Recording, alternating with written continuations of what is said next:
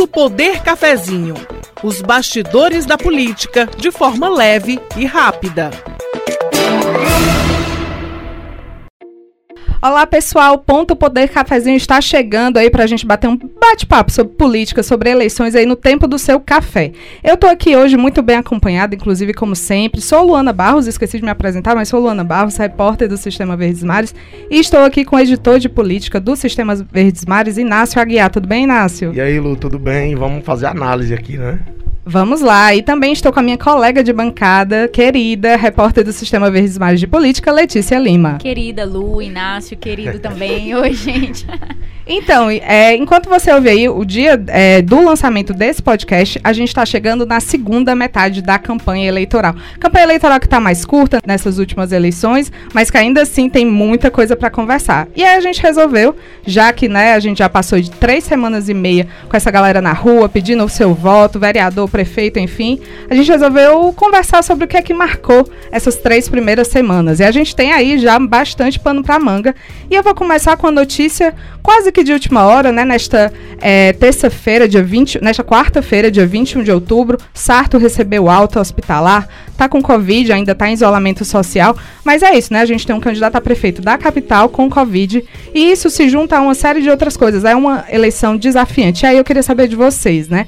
É, o que é que vocês estão sentindo já nessas três primeiras semanas de campanha com uma pandemia, no meio de uma pandemia?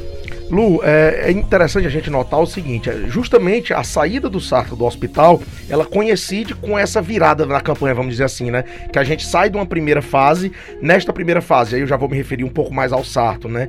Ele tinha que se tornar mais conhecido, ele teve um desafio extra que foi esse, essa contaminação com a Covid. No domingo passado, ele acabou tendo que ser internado por conta desse problema, e isso aí deu realmente uma mexida com a campanha do PDT aqui em Fortaleza, sem dúvida nenhuma, né? A gente observa que houve até um momento de incerteza depois da internação, que acaba diminuindo um pouco neste momento em que ele sai do hospital, mas obviamente que a gente ainda vai ter que aguardar alguns dias para a gente ver como é que vai ser esse retorno dele.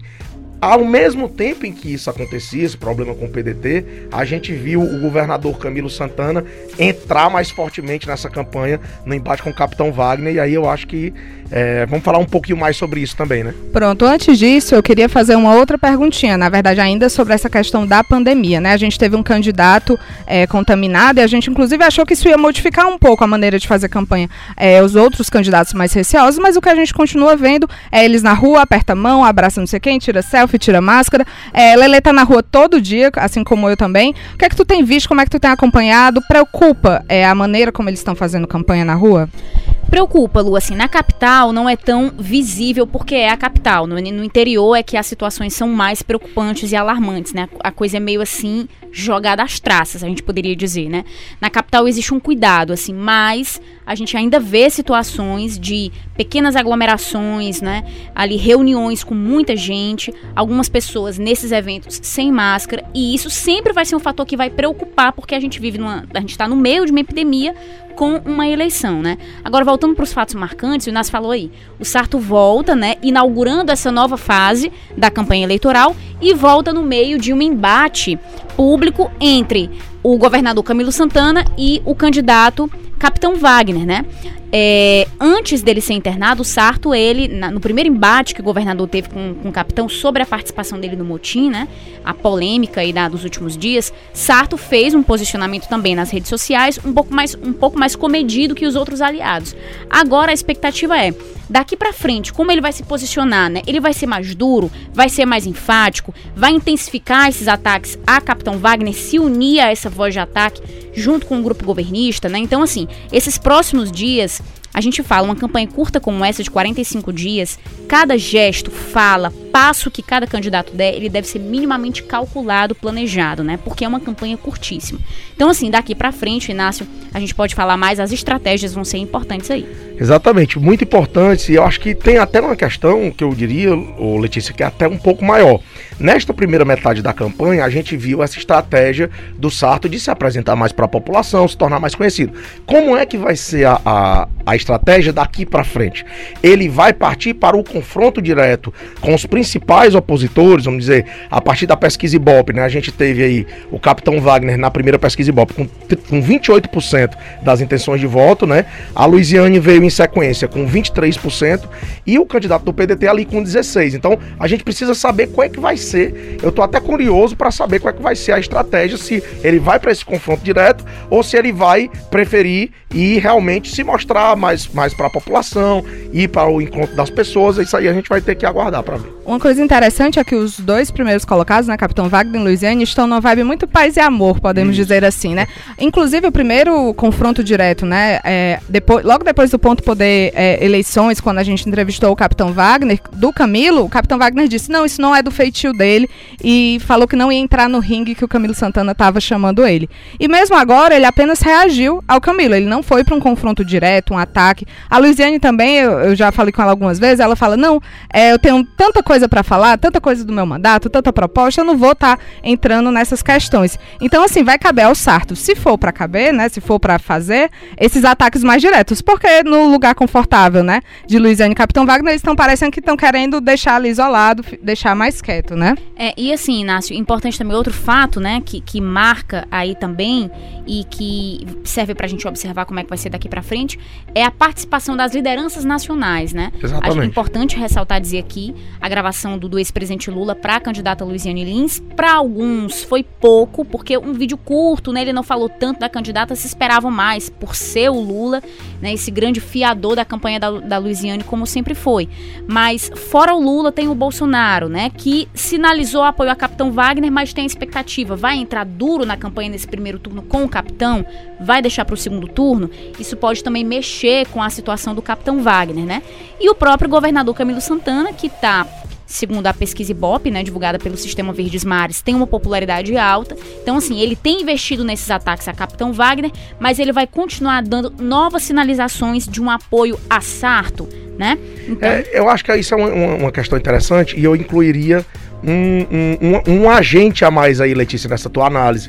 Ciro Gomes. O Ciro, ele participou de alguns momentos da campanha do Sarto, já nessa primeira fase da campanha. Mas qual ele não tem aparecido muito, vamos combinar, né? Exato, né? É. Pra, pra ser uma liderança Estranho. aqui da cidade, uma liderança nacional, ele não tem participado muito, assim como também o senador Cid Gomes também não tem aparecido muito até agora. Qual vai ser a participação desses atores nesse, nessa segunda parte da campanha? Eu tenho conversado com alguns vereadores, é, candidatos, na verdade, à reeleição, e os vereadores têm dito que tem sentido das pessoas ainda um distanciamento em relação à campanha eleitoral aqui em Fortaleza muitos vereadores de mandato que estão tentando se reeleger estão marcando eventos para depois do feriado do dia 2 de, de novembro, justamente na perspectiva de tentar captar melhor o momento em que o eleitor esteja mais ligado, né? Então, a partir do momento que a gente tem uma constatação, vamos dizer assim, de que as pessoas ainda não estão muito ligadas na campanha, o, obviamente que os candidatos e os apoiadores vêm junto dessa tendência, né? Então, é, é, é muito provável que, que neste, neste momento nesse segundo momento, essa coisa possa mudar, né? Muito Sim. provável. Pois é, eu vou fazer dois comentários, na verdade. Primeiro sobre o Cid e o Ciro, que de fato é um, é um comentário meio geral, né? Tá meio longe do perfil, enquanto o Camilo normalmente é mais sereno, é mais discreto, fica mais ali em cima do muro, ele tá sendo o contrário nessa campanha, tá indo para cima com ataques muito fortes, assim, um tom uhum. muito forte. Enquanto o Cid e o Ciro, que tem muito mais esse perfil de ir pra cima, estão ó, desaparecidos, procura-se. É. é, então, assim, vamos ver. E outra coisa, né? A gente tá falando, a gente tá entrando na segunda metade da campanha eleitoral. Mas por mais que o tempo seja o mesmo, eu acho que vai ter muito mais coisa a partir de agora. Sim, Parece que o tempo dúvida. vai se multiplicar em relação, né, aos tempos anteriores.